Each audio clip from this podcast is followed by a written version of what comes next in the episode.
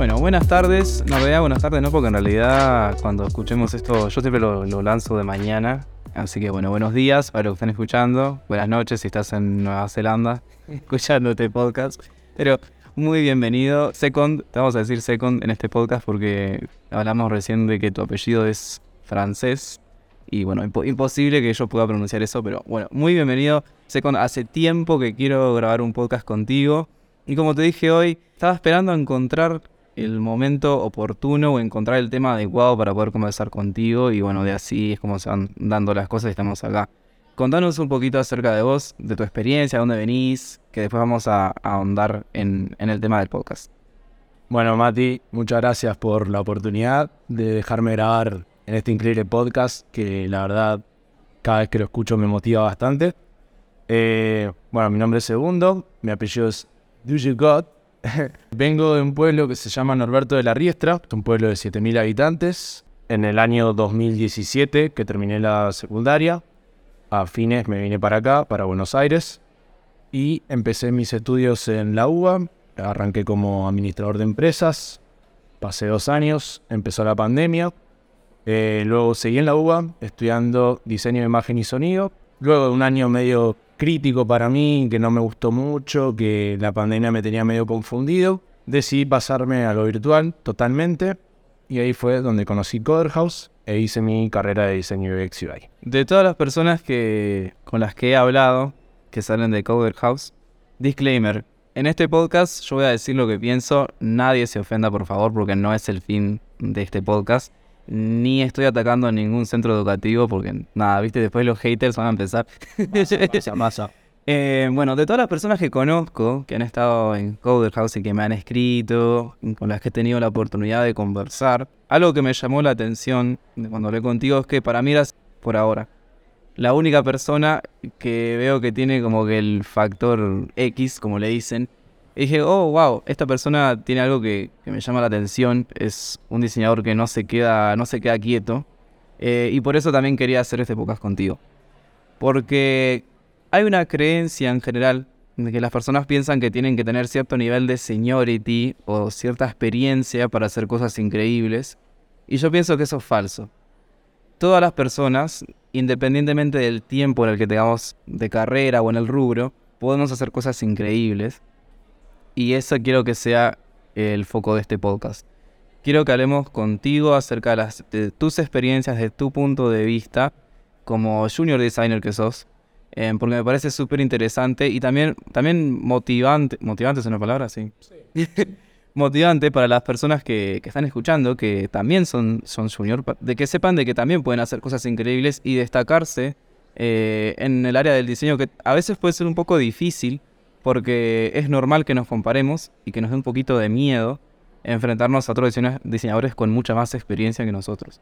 Entonces, para empezar, contanos cómo fueron tus inicios como diseñador. Contanos un poco de, de dónde venís vos para que las otras personas también puedan entender eh, las vivencias que vos tuviste que pasar para llegar hasta donde estás.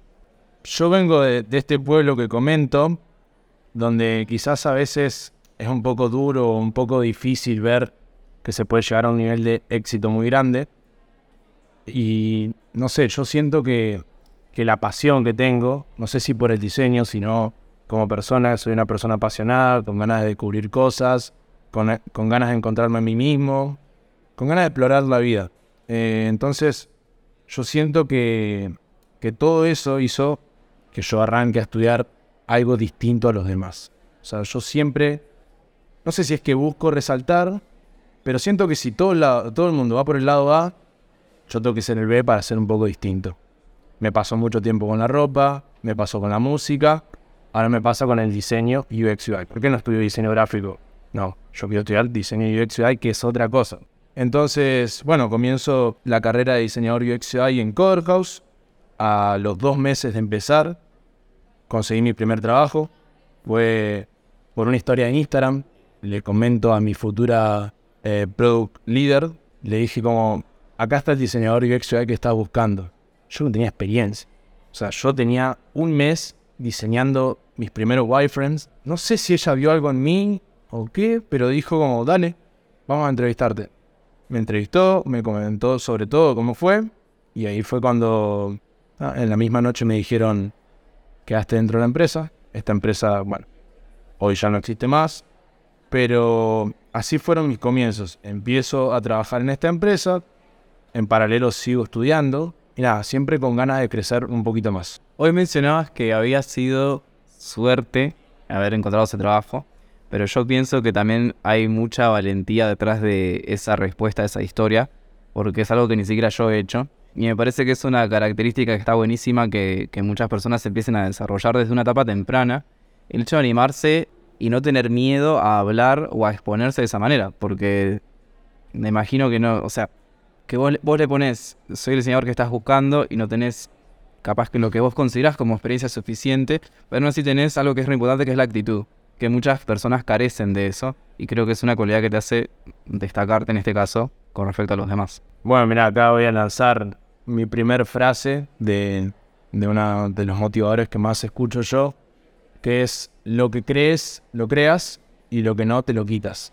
Yo ya estaba creando en mí un diseñador UX UI, por ende dije, ok, voy a buscarlo ese diseñador UX. Ya existía en mí. En cambio, si yo no pienso nada de eso, es como, no está, no existe. ¿Dónde busco? ¿Cómo, cómo voy a trabajar en una empresa si, si no existe nada? Entonces yo dije, ok, ya soy diseñador UX. Ahora, vamos a buscarlo y vamos a potenciarlo ese diseñador. Me parece espectacular. Muy buena frase. Este, bueno, vos Javi La Seca, escúchenlo, increíble. Bueno, vos creíste que eras este diseñador y empezaste a trabajar ahí, pero vos hace un rato me contaste, antes de grabar, de que te quedaste sin trabajo.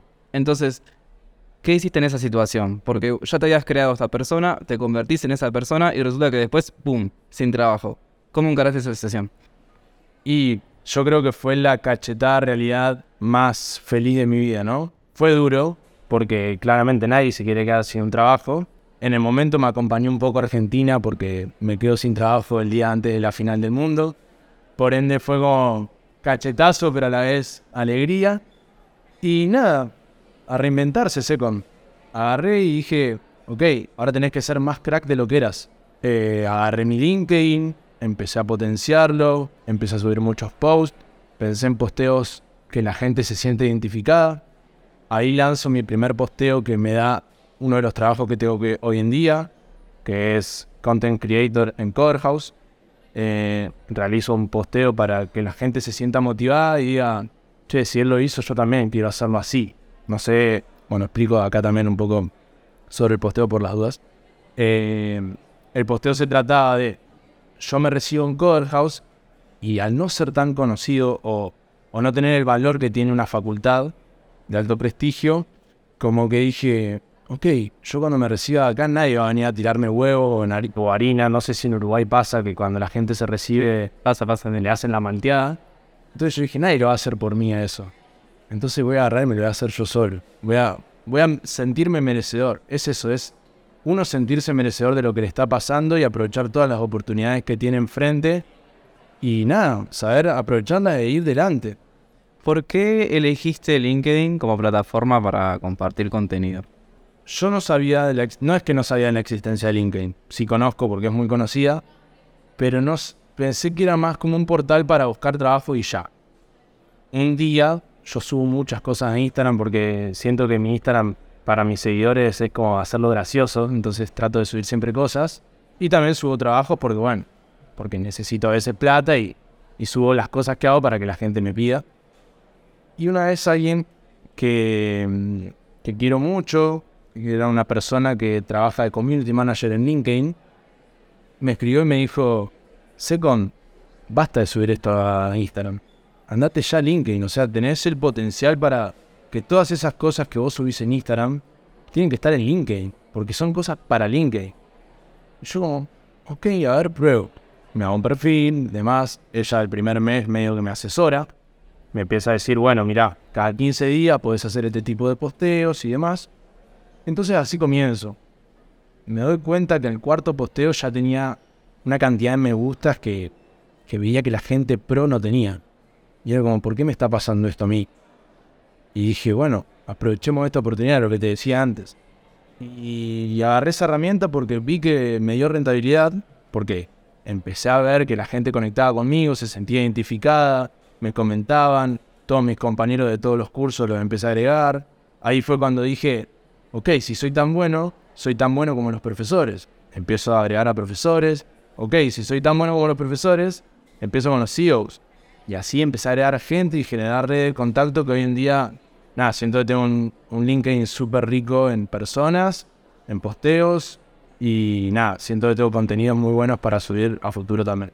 Ahora, mientras te escuchaba hablar de LinkedIn y la red de contactos que creaste, ¿para vos estas cosas surgieron de forma natural o le tuviste que dedicar eh, tiempo y esfuerzo para que se den como se dieron? Y muchas cosas, o sea, sí se dio natural porque llegó, cayó de la nada. Después sí, obviamente hay un trasfondo de todo eso que, que hay que generar el posteo, pensarlo, ver qué voy a hacer, a quién le va a llegar, se va a sentir identificado o no. Entonces, tiene su trabajo, pero yo la verdad siempre trato de ser lo más humano posible. Ni siquiera me gusta usar el chat GPT ahora para generar posteos, como que digo, ok, lo reuso, sí, me, me sirve un montón en el trabajo y demás, pero, pero siento que acá muestro mi lado más humano y es como a, a las personas más les llega, o sea, sería más natural. Sí tienes trabajo, pero es más natural. Te iba a preguntar, ¿de qué manera te está ayudando a vos tener esta red de contactos? Sabes que hay una cosa que a los diseñadores no nos enseñan en ningún lado. Bueno, en realidad es varias cosas que son esenciales. La primera la capacidad de negociar. En ningún lado te lo están enseñando. Me parece que, es una carencia que tenemos. Por ejemplo, cuando tenemos una entrevista que nos ponemos todos incómodos cuando hablamos de plata o de las cosas que queremos y cómo nos posicionamos nosotros. Y después la otra es la capacidad de generar eh, redes de contactos. Muchas personas no entienden cómo funciona LinkedIn eh, y piensan que es como algo abrumador, como que tenés que est- estar escribiendo tu experiencia, tatán, tatán, y una vez que está eso pronto, ya está. Pero no, no, no, no, no, no es por ahí. ¿De qué manera a vos te está ayudando esto que estás haciendo? Contanos las empresas en las que querías trabajar Ok. y cómo esto se relaciona con lo que va a pasar mañana, ¿verdad? Sí, sí, sí. Bueno, tengo una historia detrás de eso. Que, bueno, yo escribí a principio de año, en diciembre, bueno, a, a final del año pasado, en verdad. Escribí todas las cosas que quería que me pasen este año. Que por cierto lo leí hace una semana y me sorprendió la cantidad de cosas que estaban pasando que, que me había olvidado que había escrito. Y una de ellas era tres empresas en las que me encantaría trabajar. No sé si se iban a dar este año, pero sí sabía que podía existir una posibilidad. Por ende, agarré y me puse en busca de eso. Y un día, bueno, empiezo a escribirle a recruiters. Empiezo a escribir, a escribir, a escribir, a escribir. Y veo que no me estaba haciendo tan factible. Entonces dije, ok, empiezo a escribir a todo el mundo de las empresas que quiero. Estas tres empresas es una Mercado Libre, que, bueno, ¿quién no quisiera trabajar en Mercado Libre? Otra es Globant, que es una empresa que amo. Y la tercera, quizás no es tan conocida, pero a mí me gusta mucho el aura de la empresa y cómo, cómo están todas las personas que trabajan ahí adentro, cómo, cómo lo viven desde ahí adentro. Que eso para mí es lo más importante, la salud mental es fundamental y yo no voy a estar nunca más en mi vida trabajando en una oficina donde la esté pasando mal. O sea, eso no es lo que quiero. Por ende, voy en busca de esta tercera empresa que se llama Paisanos. Y nada, le escribí a algunos recruiters y demás. Y dije, no, voy a escribir a todo el mundo. Bueno, le empiezo a escribir a todo el mundo. Y se me da la posibilidad.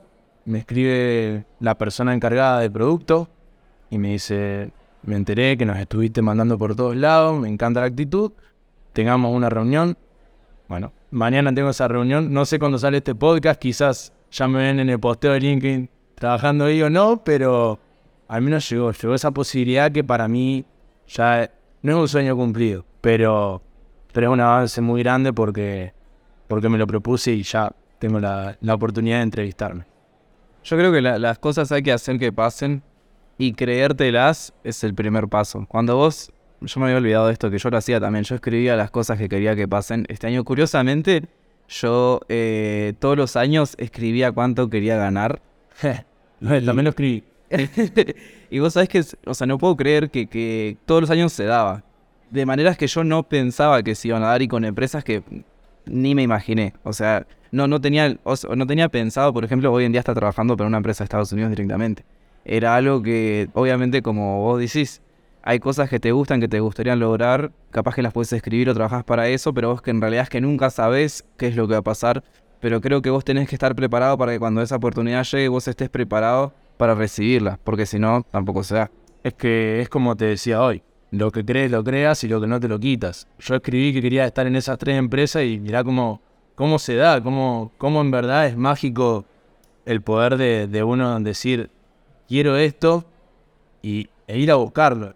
De forma indirecta, porque yo no, no es que me olvidé que había escrito eso, eso sí lo tenía bien claro, pero había otras cosas que yo las había escrito y, y las leía la semana pasada en la plaza y decía, che, ¿qué pasa? O sea, escribí 50 cosas y 45 ya se están cumpliendo, o sea, voy bien, el- lo que creo lo estoy cre- creando. ¿Sabes? Ya pasaron 15 minutos, pero no me importa. Vamos a seguir grabando 5 o 10 minutos más, porque esto está muy bueno. ¿Qué cosas haces vos eh, para controlar tu tiempo, para mantenerte productivo? Porque veo que vos haces un montón de cosas todos los días, al igual que yo. A veces las horas no dan. Entonces, ¿qué prácticas tenés vos para poder cumplir con todo lo que haces? Bueno, últimamente estoy bastante desorganizado, la verdad, porque de golpe llegaron muchas cosas, eh, muchas de las que escribí están llegando. Por ende, nada, decidí hace un mes crearme un Notion en el que en base a mil tutoriales lo empecé a armar a mi forma y hoy me está resultando muy bien porque, nada, me pongo los tiempos que tengo que trabajar de tal cosa, por ende ahí es donde pacto los tiempos, las cosas que quiero hacer, para qué va denominado cada proyecto, eh, cuánto tiempo le voy a dedicar, cuántos días. Yo también soy una persona muy de la calle porque trabajo mucho en la calle haciendo contenido, también para muchas cosas, que no sé si es algo que quiero, pero bueno, en la vida hay que transitar por todo. La verdad, no, nunca va a llegar de, de golpe eso que vos querés totalmente. Por ende hay que buscarlo y hay que tratar de verle ese lado bueno. Yo hay trabajos que no quiero, la verdad, que estoy haciendo, pero yo sé que a raíz de eso, si le busco un lado bueno, me van a dar algo positivo para lo que quiero en mi vida en un futuro. Y bueno, estoy ganando mucha experiencia con muchas cosas que, que quizás ni pensaba que iba a aprender en mi vida y las estoy haciendo y se está dando todo bien, así que nada. En cuanto a la organización, eso, Notion lo estoy usando mucho, me está sirviendo. Y si no, bueno, también escribir en mi agenda, que hace un tiempo que no la, no la agarro, pero, pero siempre me ayuda. Qué bueno, yo también tengo una agenda. A mí me resulta más fácil escribir. Yo también tengo Notion, pero aún así todavía me resulta más fácil escribir en papel. Creo que para cerrar, vamos a hacer una cosa. Yo voy a dar dos o tres ideas o consejos enfocados en los juniors para que puedan aprender también eh, y crecer y poder valorarse a ellos eh, como diseñador. Después me gustaría que vos hagas lo mismo, que compartas dos eh, ideas, creencias que vos tengas que te ayuden a vos a progresar como diseñador. Es como para resumir lo que hablamos en, en este episodio y también da pie para el próximo episodio porque en el próximo episodio quiero hablar yo y tengo un montón de cosas que quiero decir. Este, y bueno, Son tres y tres. sí, do- yo dos o tres. o la- la- la- las que te salgan. Hagamos un ping-pong. Dale. Uno y otro. La primera, basándome en mi experiencia, es la actitud. Como yo hablé en el primer podcast que grabé, que fue con, con Chris, y que de ahí vos me escribiste, y ahí nos contactamos y comenzamos a hablar. Una cosa importantísima es, tener actitud, porque yo caí a mi primera entrevista de trabajo para trabajar como diseñador con un PowerPoint y un Paint. Entonces, lo que me diferenció a mí en ese momento de otros diseñadores que, que pueden haber tenido esa entrevista es que yo no, no me dio miedo ir con lo que tenía y dije, "Puta, esto es lo que yo sé hacer con lo que tengo. Si me das más herramientas, va a ser mejor. Pero una cosa que, cambia muchísimo la perspectiva de uno mismo y cómo nos ven a nosotros también es con la actitud o la que vamos a trabajar. Tu turno. Bueno, para mí otra clave es aprovechar las oportunidades. Siento que, que, como decía anteriormente, no siempre se te va a dar lo que vos querés realmente, pero eso sí va a abrir ramas a que vos llegues. Por ende, aprovechar todas las oportunidades, no quedarse atrás, no desmotivarse, eh, estar siempre focus en lo que uno quiere, que al fin y al cabo va a llegar, siempre llega, siempre llega, nunca va a pasar de que quieras algo, lo manifiestes tanto y, y no llegue. Así que, nada, aprovechen esas oportunidades que pronto va a llegar lo que quieren. La mía, la que sigue sería hagan cosas. No se queden solo con lo que estudiaron. El trabajo no llega solo y las oportunidades tampoco. Me han recomendado en varias empresas en las que he trabajado porque me han visto En, la, en mi caso usé Instagram porque se dio así. En realidad, en real- usé Instagram porque ya tenía seguidores ahí. Está bueno el contenido ese que haces para Instagram.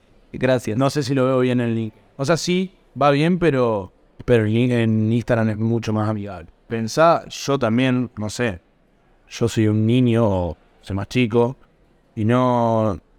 Si quiero empezar a estudiar UX UI, No vas a ir a LinkedIn. no sé si voy a LinkedIn a empezar a buscar qué hace un diseñador UX. Busco en Instagram, pongo la sigla y bueno, ahí ya me salí vos de entrada, veo tus posteos y me motivan. Yo de diseñadores no sigo a casi nadie en LinkedIn, no, no me salen posteos de diseñadores, pero entro a Instagram y sigo mil millones. Voy a la lupita y me salen mil recomendaciones. Eso es cierto. El tráfico del público que va por Instagram. Vos entendés mucho más de contenido que yo. Pero bueno, en fin, eh, creen, creen contenido, compartan contenido, sean creativos, muéstrense, porque la gente ve. Pero si la gente no ve, no tiene nada que recomendar. Exactamente, exactamente. Eh, bueno, a ver, una cuarta que puede ser. Eh, El otro día vi Super Mario Bros. ¿O ¿Cómo se llama la película? No me acuerdo. sí, sí. Vos sos igual a Mario. Cuando me contabas la historia, hay una parte que Peach le dice a Mario, vos nunca sabés cuándo rendirte. Ah, está, guay. me parece que vos una más buena. Nunca rendirse, muchachos y muchachas. O sea, siempre, siempre, siempre para adelante. O al menos eso es lo que más me sirvió a mí. Yo le contaba a Mati anteriormente que quizás muchas de las cosas que digo acá en el podcast, hay gente que las quiere aplicar y después no le sirve y yo no quiero ser bardeado por eso o nada por el estilo. O sea, yo todo lo que digo es para motivar y es lo que a mí me sirvió en mi ruta. Quizás a uno en esa ruta se le abre un sendero y va por ese sendero y le fue mejor, claramente. O sea, nunca se rindan, siempre vayan para adelante, que todo va a dar frutos. Y a mí no se me ocurre ninguna otra tampoco.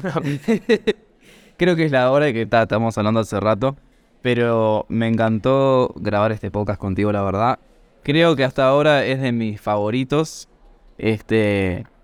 Porque, nada, me siento muy identificado. Sí. Sí, a mí me pasa. Tenemos muchas cosas en común en esto. Y me parece que está buenísimo poder compartirlo con, con quienes quieran escucharlo. Por último, voy a pedirte que. Ese me ocurrió una. A ver, ¿La puedo agregar?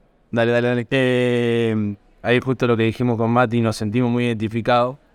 Sean lo más humano posible. Eh, siempre ser uno mismo, mostrarse como son. No importa que el otro lado piensen que le van a contestar el máximo jefe del mundo. No, no es necesario siempre el estimado señor Ramón. No, si vos no sos de las personas que pone estimado señor Ramón, no lo pongan, no la careteen. Siempre sean humanos, sean ustedes mismos, que eso es lo mejor que les puede pasar. Y a mí me dio mucho fruto de eso, ser yo mismo y decir, che, pero acá a mí en esta parte me gusta hacer esto. Es como, che, bueno, dale, gracias por compartirlo. Eh, nada, es muy bueno y a la vez también es gracioso. Hay que ponerle un poco de salsa a la vida. Tal cual. che, ¿cómo te encuentran las personas a vos en las redes? Bueno, segundo, lo voy a pronunciar un poco más argentino ahora, Daugerot eh, en LinkedIn, que bueno, quizás la plataforma para motivar que más uso. Después en Instagram tengo el mío personal que es Parafa. Está bueno, gracioso. No subo nada de UX, de, más que nada historias. Y tengo uno que estoy utilizando ahora para subir mis diseños UI, que se llama UI.second. Así que ahí pueden ver cositas. Y bueno, no tengo más redes. O sea, sí, no, no, no utilizo más redes. Pues, Ah, me abrí un canal de TikTok. Me abrí un canal de TikTok que es Segunda Agujerot. Eh, estoy haciendo contenido un poco gracioso, medio cringe, pero qué sé yo. Es de diseño de UX UI y está bueno. digo, Pau. Bueno, che, un gusto grabar contigo. Nos vemos. Gracias. Hasta la próxima.